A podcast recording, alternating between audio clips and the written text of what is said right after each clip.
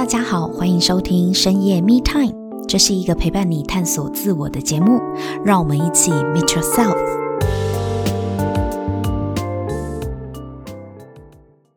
Hello，大家好，欢迎收听深夜密探我是沐晨。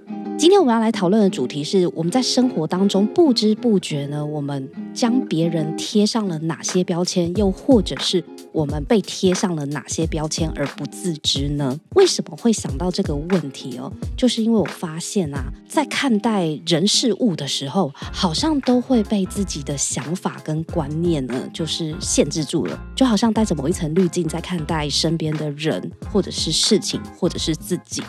可是，在还没有醒觉之前呢，可能这些事情呢都会混在一起。深夜密探第二季呢，也从一开始第一集做到第十二集呢，我也发现，哎，醒觉真的很重要。所以我就在想啊，要怎么样可以发现自己呢是被贴上标签，或是我们把别人贴上标签呢？到底这些标签在哪里呢？这需要很强的区分能力。也因为这样子，所以我们今天这一集呢，特别。邀请到两位关键人物来告诉我们，区分的醒觉能力要怎么样应用在生活里面。所以，让我们热烈来欢迎 Action Life 的多元工作坊统筹 Hannah 以及大师工作坊的毕业生 Sylvia 来到现场。Hello，欢迎两位。Hi，大家好，我是 Hannah。Hello，大家好，我是 Sylvia。谢谢两位的到来哦，因为今天这个主题呢，我真的觉得需要借助两位在大师工作坊的收获与学习了。我们要怎么样去区分这个标签到底是呃，它原本就有的，还是我贴上去的？是只有我这样子看呢，还是别人都这样子看？还有我自己身上到底有哪一些我没有发现，甚至是我对我自己的一些刻板印象？其实标签就是我们所谓的一些刻板形象嘛。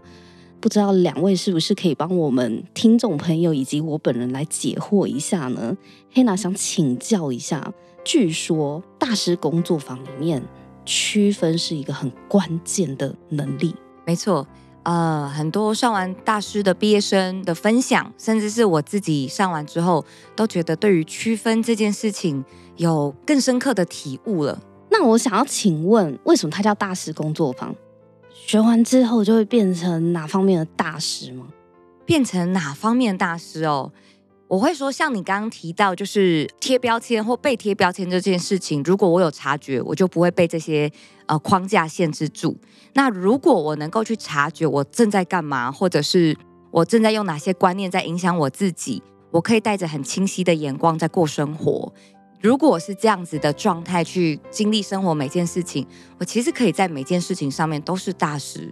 历经了前几集自学工作坊的收获分享之后，我就发现说，哦，原来自己的内在其实是跟整个宇宙意识，或是跟我们更深层的自我是有关联的。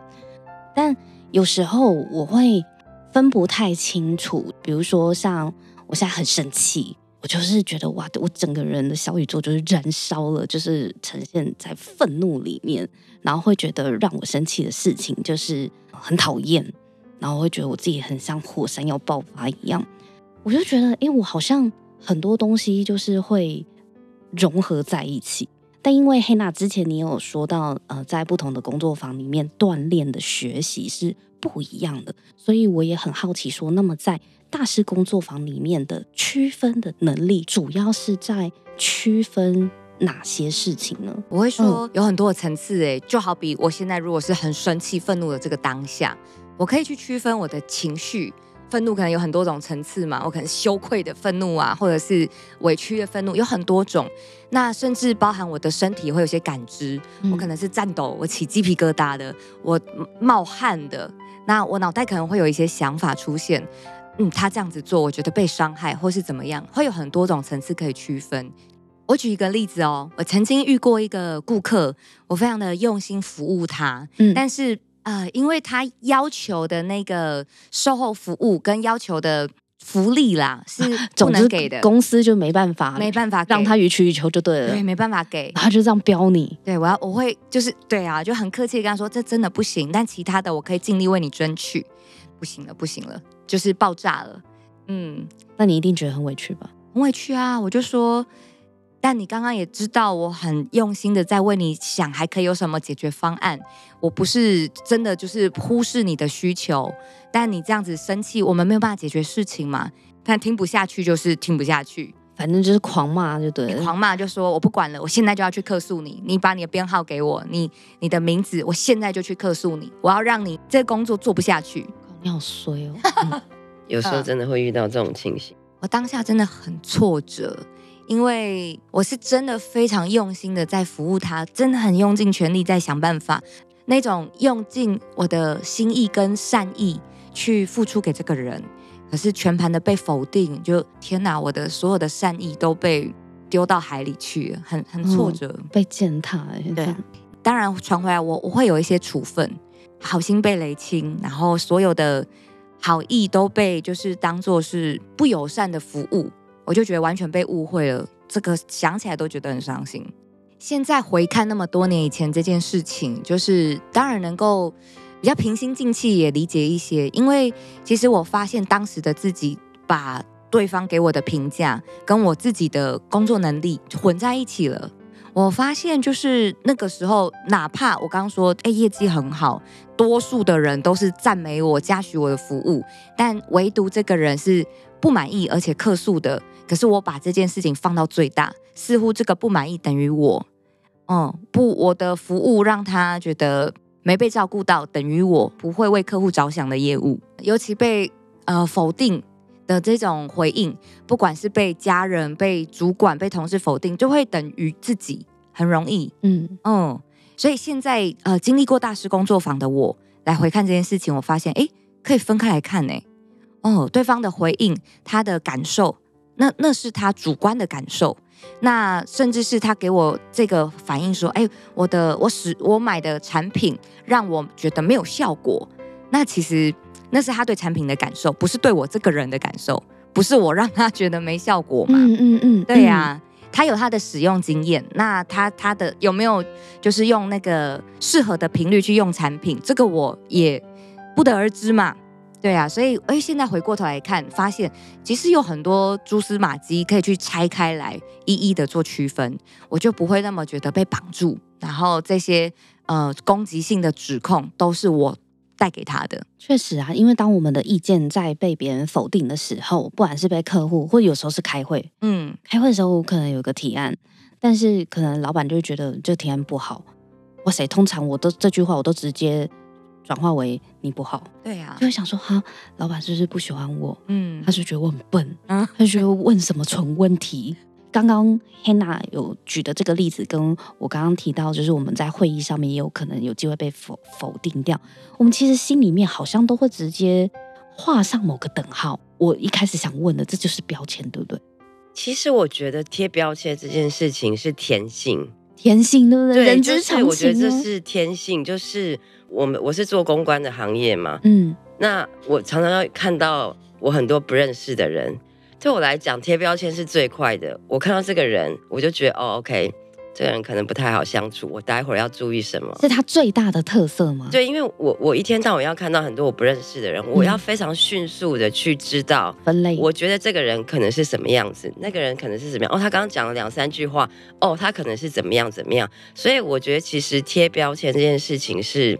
人类的天性，所以其实你在贴对方标签，对方也在贴你标签，因为我们会从我们的成长经验或各方面去做最迅速的判断，就是在我们的生活当中。所以就像你刚刚讲的，我们公关常常要提案嘛，所以呃，最常经历的就是哦，可能有时候三四间的公关公司，我们一起去听一个简报，然后。哎，这时候我们就会看说，哎，这家公关公司人怎样，可能怎样怎样怎样。哦，他的方向可能是怎样，他可能是哪一间公关公司？你们怎么看？对，就是大家有时候会一起去听，就是你你这是很自觉、很不自觉的去、哦、观察就对了。我觉得这是人就是会呃，为了保护自己，或者是去评断自己的时候，或评断别人会去做的。那我是觉得说，你其实不要过度使用。对，就是如果你不要过度使用的时候，我觉得有时候这个是呃，就是我们在生活当中迅速让自己求存下来的一个很好的方式。对，但是过度使用就会很累了。就像我会让那个标签等同于我，嗯，对，就像说有时候孩子不高兴的时候，他就会比较小的时候，他就说：“哎，你是个坏妈妈。”哦，嗯哼，听到会很难过哎。对，就是呃，小朋友的判断很直接啊。对，他可能你有没有满足我？嗯，对，就会觉得说：“哦，妈妈你这样很不好，我不喜欢你。”嗯，对。那如果你不把它区分清楚的时候，你就会等同于。我是一个不好的妈妈，哎，我就觉得我已经很尽心尽力在做了，你还这样子讲我，那就会觉得很受伤。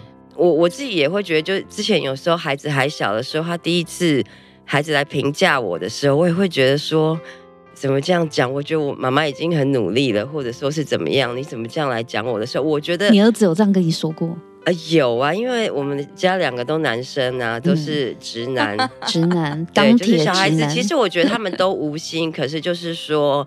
呃，有时候他可能会用你跟他讲的话，就是哎，你不是也这样说吗？你是坏小孩，这样子吗？呃，我是不会跟他讲说你是坏小孩，我会跟他讲说，哎，你这样做是不 OK 的。所以可能有时候当他觉得呃你也这样子做的时候，有时候可能不同的情境，但小孩搞不清楚，他就会到处贴你标签。嗯，对，他就会觉得说，哎，你这样做也不对。嗯，但是他可能没有去考虑周围的情境，然后他就，如果你没有区分，就像孩子最近在跟我讲说。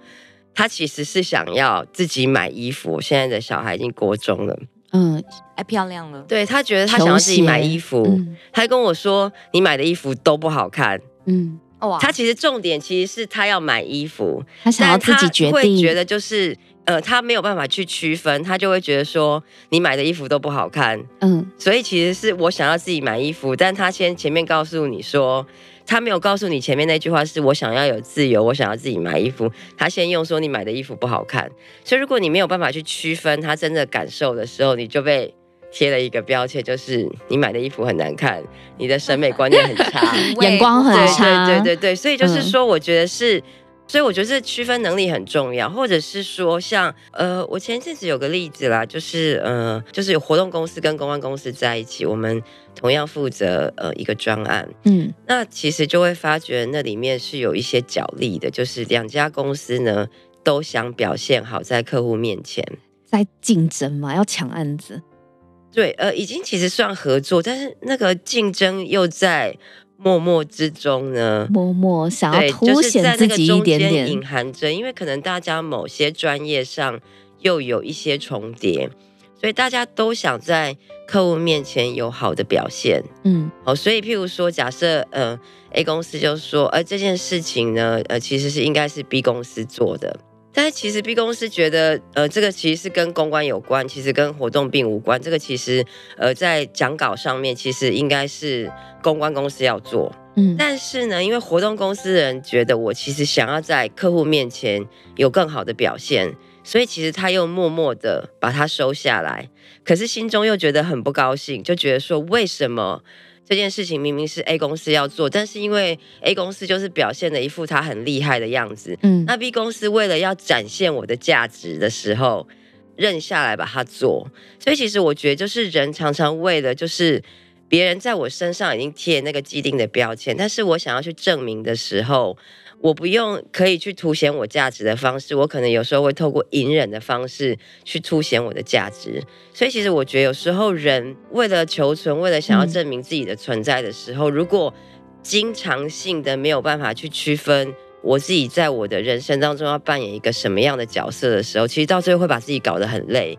就会觉得，我为了要去证明我自己很有价值的时候，我常常承揽了一些可能不是我应该要做的，或者是我真的想做的，然后把自己为了那个价值，然后把自己搞得很累。然后虽然可能最后还是会有学习，可是你会在那个过程当中觉得很不开心。而且这也太言行不一致了吧？嗯，就是我们前几集有讲到言行一致超级重要的，嗯，所以。嗯，可是人确实会这样啊，就是我好像要巩固某一些东西，对对，某一些人家已经挂在我身上的嗯符号啊、形象啊，对我看起来应该是很万能的啦，我看起来是应该是我很有力量，我怎么可以这样？很厉害的，所以就会把把自己逼到一个绝境。对，可是这也像 Sylvia 刚刚讲的，未必都是不好的，对不对？对，未必都是不好的，只是就是你要怎么去平衡它。对，你刚刚有讲说不要过度使用这些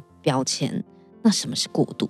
这个过度哦，我觉得就像我们刚刚说，有很多时候会把别人的评价就等于自己。如果我把这个评价真的是觉得我就是这样的话，就会被他框架住、限制住，然后拿这个评价一直去，我要做到什么样子，哦、嗯，会会变成是一个天花板吧？我我只能这样，或是我非得这样不可。在大师里面有讲到一个，就是关于我们放下标签去净空自己。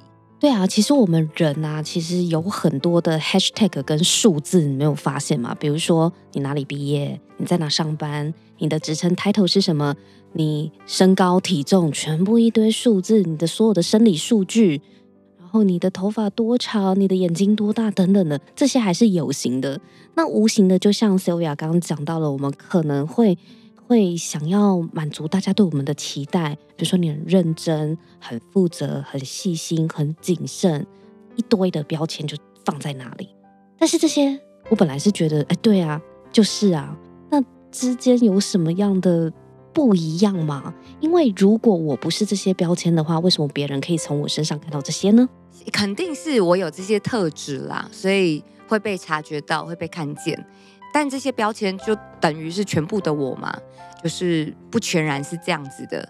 所以在大师里面可以去看见，如果我不等于这些，那那我是什么？我的价值是什么？对啊，刚刚讲的这些标签，这肯定也是重要。因为在生活里如果没有这些标签，我可能没有办法去判断。我要有标签，可是又不被标签限制当中，我怎么拿到那个平衡？所以去净空自己的标签，在每一个当下做事情或者是跟人相处的时候，我可以从。这个活在这个当下，去感受眼前的这个人就很重要。哦、嗯，我就不被过去的经验去觉得啊，他就是这样。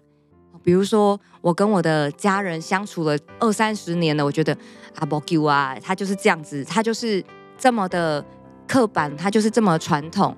反正呢，我晚回家，我的家人就会觉得，哎呀，你这样子真的是一个很爱玩的女生，不可以野马。对，玩疯的野马，对，你晚回家，你就是你就是不乖啦，你就是做坏事啦。我如果用这样标签跟我的家人相处，我会觉得很不耐烦，不想跟你讲。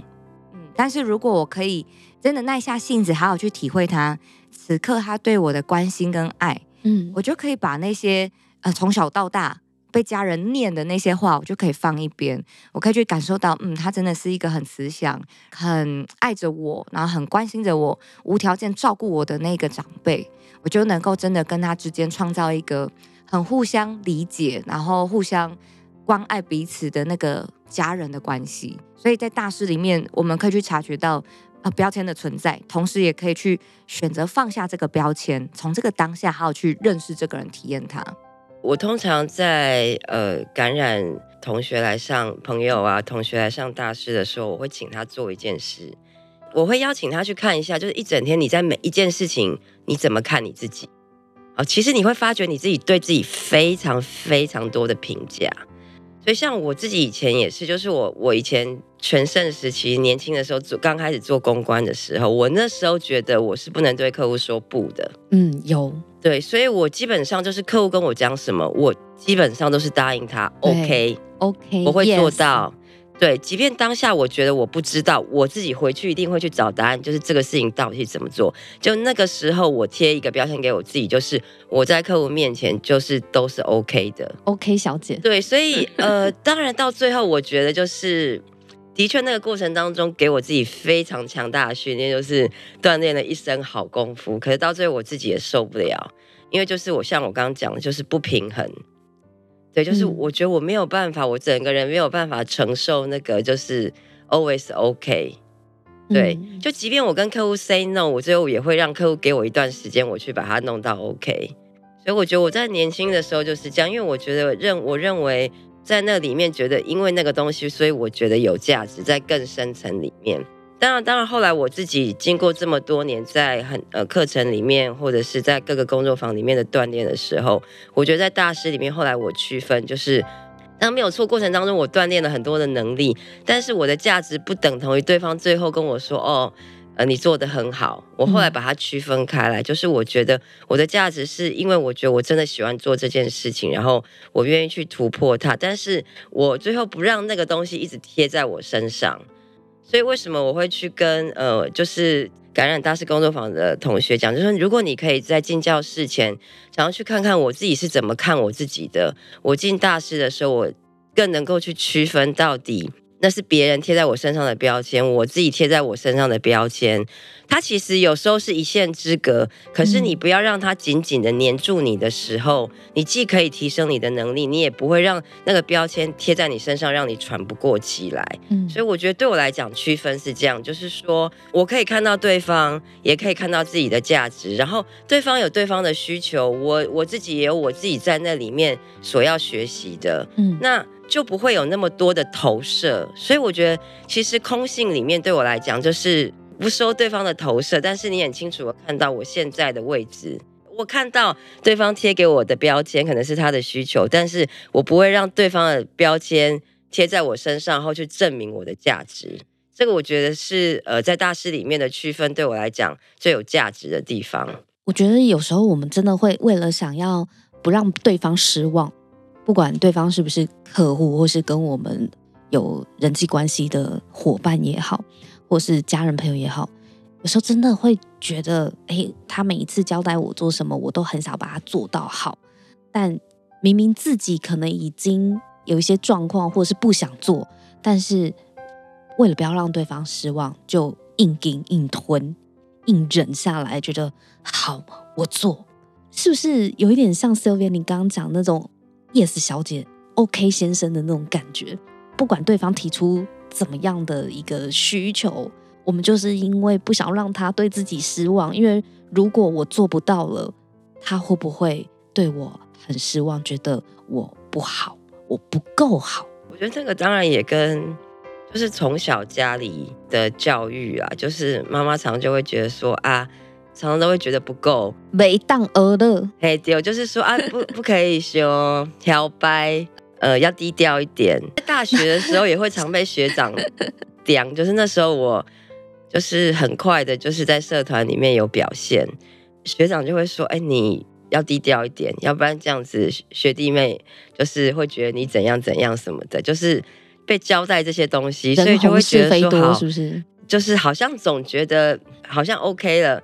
总是有在进步的空间，所以就会觉得是不是呃自己不够好，总是有努力的部分，所以也会养成这种习惯，就是既然我们企划工作永远创意是无止境的嘛，所以我就会客户来要求的时候，我就觉得说好，我想办法，甚至我觉得我心中有时候会不想让客户知道我不知道。就是不能被客户看穿，你不知道。对，就是我在客户面前就是万能的，对万能 Sylvia。因为每个客户都是三十几岁，都是 都是经理级的人，嗯。但是我们看样子又又要看起来很专业嘛，所以、就是、他才会信任你啊。对对，他才会相信我嘛。所以我觉得就是那时候我默默默的，其实在心中觉得我不能让客户觉得我不懂，然后我不知道。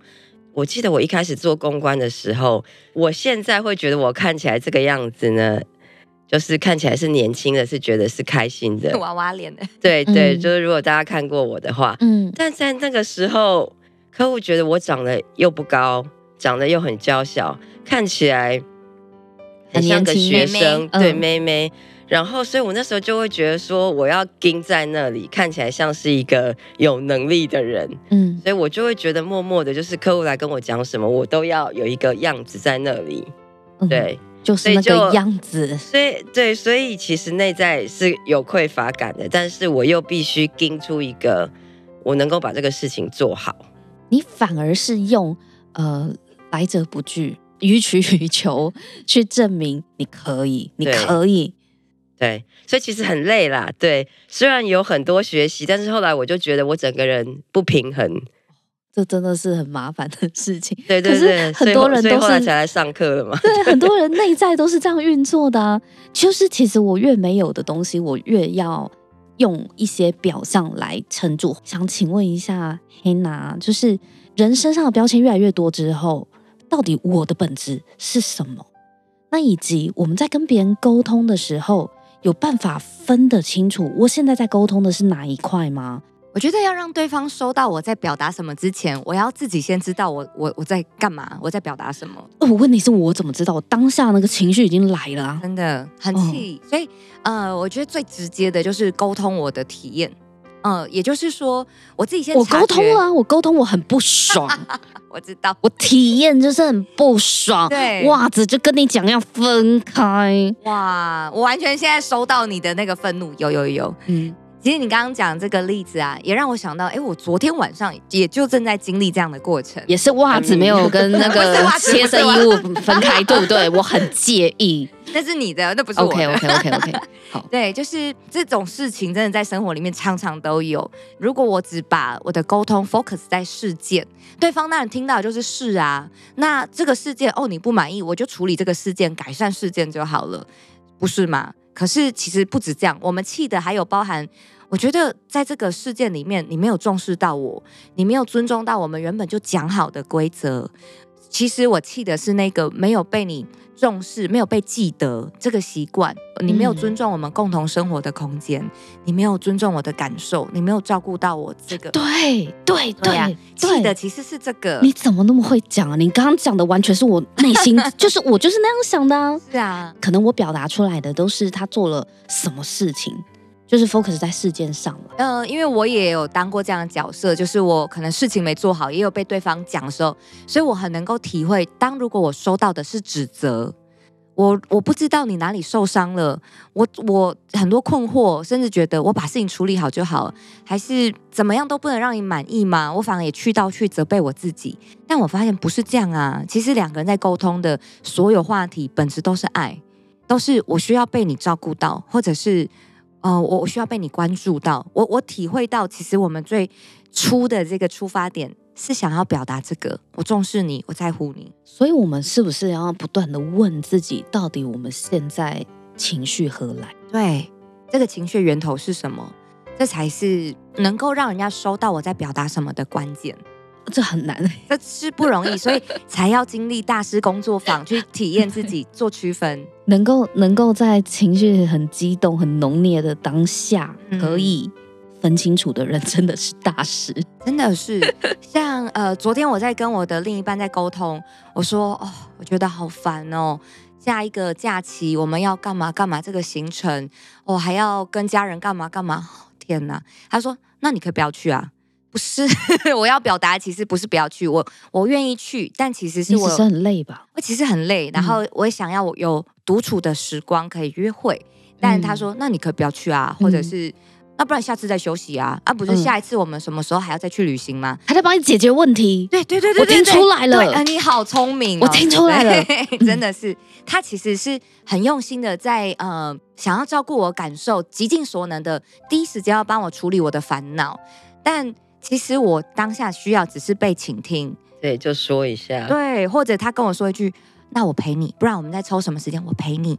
其实那一句话我就好了，但对方的那个急于解决问题，没有服务到我的需求，嗯、我意识到了，我察觉到了，可是他要怎么知道？他不知道，他没办法知道，啊、所以必须我先知道。哦、哦，OK，因为我自己要先知道，对。我察觉到我们不在同一个频率上，嗯，因为我们的沟通有了落差。哎，我怎么知道？从我的情绪开始越来越愤怒，我察觉到这个愤怒了。哎，不对哦，这个气其实就在代表我们没有在同一个点上面沟通。冷静了一下下，我就跟他说：“不对，呃，你回答我的其实没有，你讲的没有错。我们可以什么时间做什么事，对。可是其实我是需要。”陪伴我或是安慰我就好，你不需要帮我想解决办法，我只是在抒发。嗯，哦，他才说啊，原来你在抒发，我没有 get 到，我现在知道了，就 OK 了，就好了。嗯，因为我们在同一个频率上了。就是他给你你真正想要的嘛，但你也要先弄懂你到底想要什么。对，我要先知道我的情绪从哪里来，这样子会让我想到，我曾经也有一个表达对方没有收到，就是我的小孩。嗯。我小孩就是，你知道，小孩就讲不听嘛，然后讲一次、两次、三次都讲不听，然后我就会说快一点把东西收起来，然后两分钟过后怎么还没收？快一点收起来，然后三分钟过后快点收起来。可是其实我的怒气已经到了天灵盖，对，可是我就会觉得我已经讲了快点收起来，快点收起来，再不收，打屁股这样子。结果后来我的朋友就问了我一句话，他就说：“你的小孩知道你现在的愤怒已经到了天灵盖了吗？”我没有想过这个问题啊，因为我会认为他怎么会不知道？我讲三遍、讲四遍、讲八百遍了，他怎么会不知道？然后可是我朋友就说：“但是我刚刚听你的转述，你的口气都一样。”对耶。他说你的语调都一样。我说因为我在忍啊，我尝试着想要跟他好好沟通啊，所以我的口气都很冷静，在压抑怒气。我在压抑怒气，可是最后手就给他屁股就这样扒下去。他应该很惊愕，这样。对，他每次都吓到，我的小孩哭都是因为被我突如其来的暴怒吓到。嗯，可是我那个朋友他就说，我觉得你的小孩应该不知道你的怒火是要爆炸的，因为你看不出来。嗯嗯嗯。嗯我可我自己以为我表达的很明显，我因为我已经，因为我越生气的时候，我其实口气会越冷静，会因为越要压抑嘛，就是快一点，嗯，对。可是我没有告诉他，妈妈要爆了，妈妈要爆了，我们不会这样讲话嘛，嗯。有时候孩子真的要给他明确的指令，对，或者是你整个人就是真的站到他面前，让他看到看到火山吗？就是看到你要表达。的讯息，因为有时候孩子他没看到，对对，就是不是每个孩子都这么敏感。有时候我我我跟我们家孩子就是，我就会跟他们讲一个什么时间，因为他们都会觉得对他来讲就是能拖则拖。因为我们也是从小就是就后来发觉，真的要现在现在真的要跟孩子定时间，所以我们就会定一个时间，就是你什么时候要怎么样。是我觉得就是 anyway，其实让孩子看到你的表情。很重要，重要的，嗯，对，我后来才发现说，哎，其实我的沟通，我的愤怒，我的情绪，他没有收到，我自己觉得我有讲了，我也觉得我讲了很多次，我自己内在宇宙已经在爆炸了，他完全不知道，所以 Hannah 你刚刚有讲啊，就是人有分想法、情感，还有。身体的感知，身体的感知，对，对我其实全身已经僵硬，我全都都不知道握紧多久了。嗯，但是他就是在玩他的啊，因为他根本没有看到啊。对，那其实是我自己先没有察觉到我自己。对，又或者是我们在跟别人沟通的时候，我们一直在讲指责对方的事件如何如何如何，可是到底我要什么？我在气什么？我有没有问过我自己这个问题？通常是没有，对，通常是没有才会这么 气，没错，这就是你们说的区分的力量，对不对？嗯、是，如果知道了自己为什么会有这些情绪，自己在意的是什么，对方也才能够知道你到底要沟通什么。嗯，不然有时候我真的觉得吵架好累哦，而且更累的就是白吵，嗯、吵到最后大家只是想要好好好，不要生气，不要生气，不要生气，可是我真的不知道你在气什么。对，嗯嗯。嗯。关系没有办法提升，对啊，无效沟通就是都没有要到你要的。嗯、好，那谢谢今天两位的分享哦。那我们下一集呢，会再针对大师工作坊再谈另外一个也是非常生活化的议题。那如果喜欢我们的频道的话，也记得要订阅，就不会错过 Hannah 和 Sylvia 下一集精彩的分享了。那今天就先到这里，我们下一集见喽，拜拜，拜拜，谢谢大家。今天这一集呢，也让我们发现，原来我们生活中有很多的标签都是在不知不觉当中贴上的。那我自己就等于这些别人期待下的标签或 hashtag 吗？撕下了这一些标签之后的我又是谁呢？我的价值并不活在别人的嘴巴里，也不活在别人的回馈里。但如果我们连自己是谁的本质都不是很确定的话，那确实很容易被别人的回馈或者是给我们的评语而牵着走。另外呢，也从两位来宾的分享里面，我发现了沟通真的是一个很不容易的事情。沟通除了要沟通自己内心的想法之外，原来还包含了要让对方看到自己的肢体语言。这一点真的是太有趣了。从今天两位来宾的分享里，我也才。意识到，哦，原来如果一个人没有看到你的表情，没有看到你的肢体语言，或者是你的讲话的语气，并没有如实的呈现你内在的情绪的时候，将会造成多大的误会。如果你喜欢这一集的内容，请帮我们在 Apple Podcast 留下五星评分和留言。如果你对自我成长的议题感兴趣的话，请订阅深夜 Me Time，我们每周三都会更新，给自己一个安静的时间，让我们陪你倾听内心的声音。